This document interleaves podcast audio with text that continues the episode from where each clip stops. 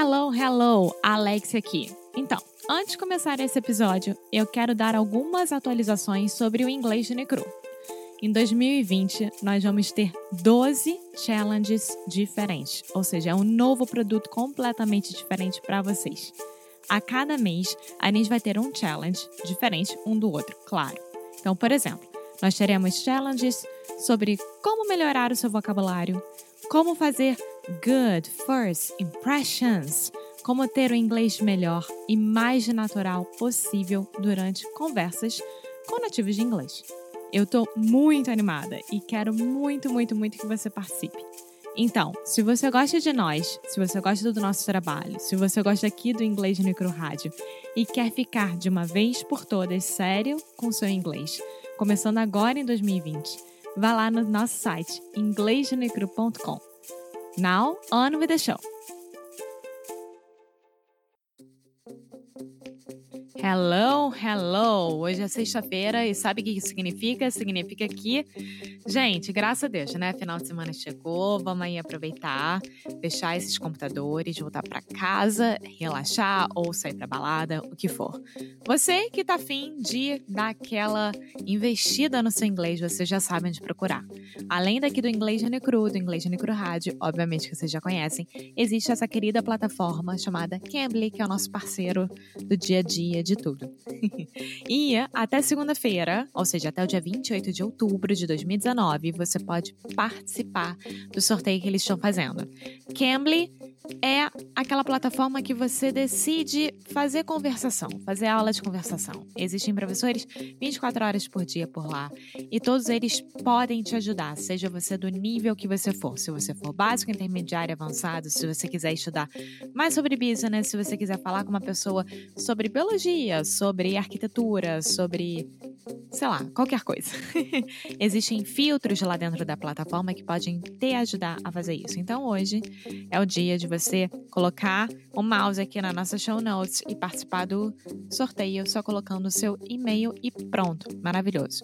E para testar a plataforma é só colocar o nosso código inglês Unicru Podcast lá no cambly.com ou no aplicativo do Cambly. E Cambly se, se escreve C-A-M-B de bola L-Y, ok? Now, on with the show.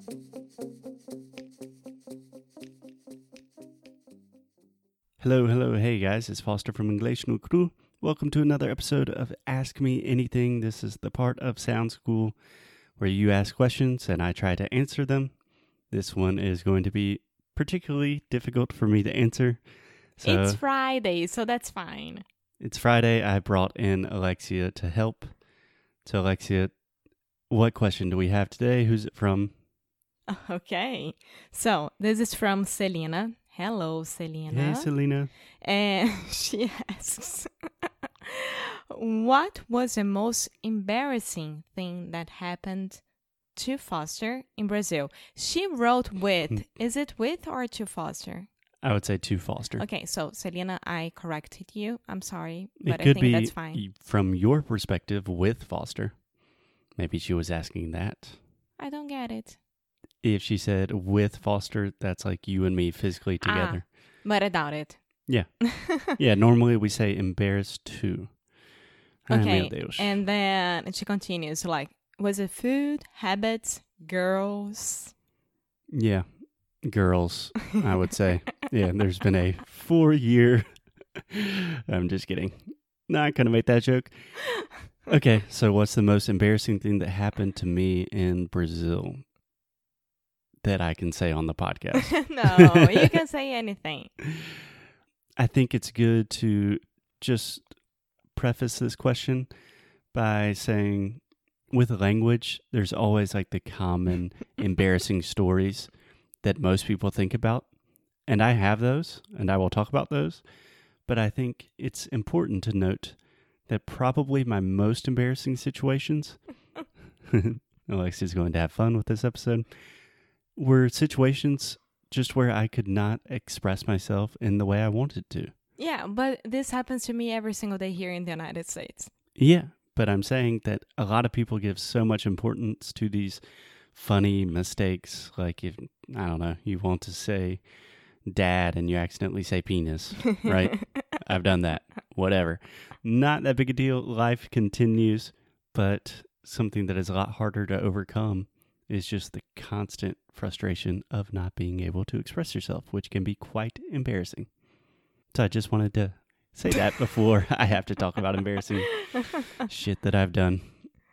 So where do you want to start? Do you have any ideas?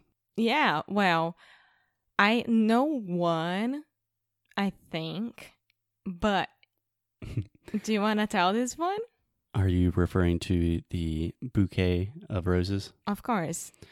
Yes. So this perhaps my most embarrassing moment. I think this is a good one just to give you guys some motivation. I don't exactly remember the context, but in English, when we are talking about a bouquet of flowers, we use the French word bouquet. I believe it's French. Yes, it is. So I was speaking to Alexia, and I was trying to say that I was considering getting a bouquet of roses. And as I do many times in Portuguese, when I don't know a word, I just guess. So I said, Amor, eu queria te dar, eu queria te dar um buquete de rosas. and she started laughing a lot. I did not know why. And shortly after, I learned what a buquete is. yes, well, but it's an honest mistake if you think about it. It's a completely honest mistake. Yeah. Because it's almost there. Like bouquet, bouquet is almost the same. How do you guys say that in the right that, way? that I'm saying this on air and if you listen to us, but we have to answer our students. So, Yeah, and I think the moral of the story, this was obviously very, very embarrassing in the moment when it happened.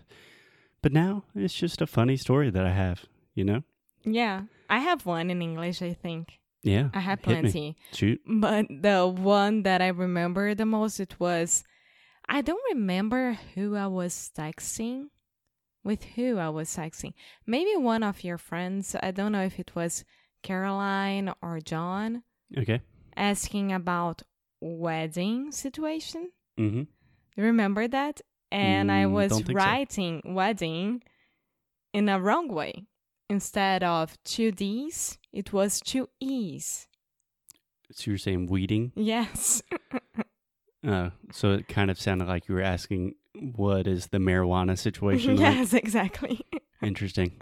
Yeah, that's a good one. And then I remember you telling me like, Alexia, this is not right. And I was like, yes, it is. I, I'm asking about, I think the, how should I dress or I don't remember exactly. And you were like, yeah, but it's with two D's. This is like weed. It's not weddings. Yeah. Yeah. Yeah. Everyone makes mistakes. yeah. It's part of the process, it's part of the game. What kills you doesn't what doesn't kill you? What doesn't kill you makes you stronger. Yeah. Yeah. Embrace your mistakes. I think that is the superpower to learning languages successfully. Oh, I learn more, much more when I make a mistake like this. that it's huge and I'm gonna remember forever. Then I don't know. For Uh-huh. sure. And it really, really helps you learn faster and more effectively because when you make a mistake, you're never going to make that mistake again.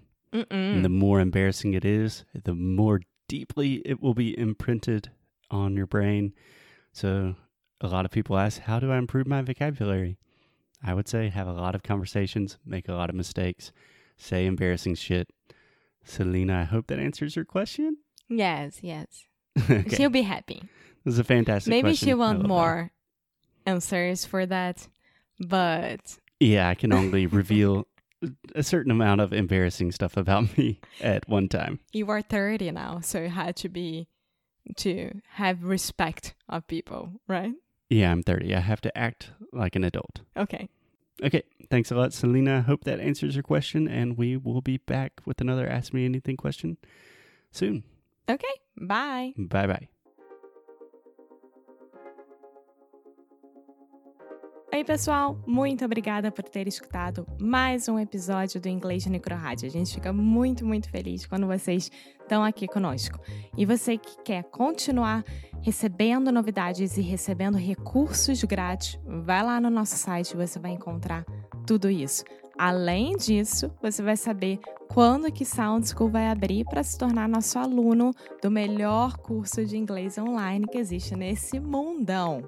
Então é isso. Muito obrigada de novo por fazer parte da família Inglês de Necro Rádio e te espero no próximo episódio.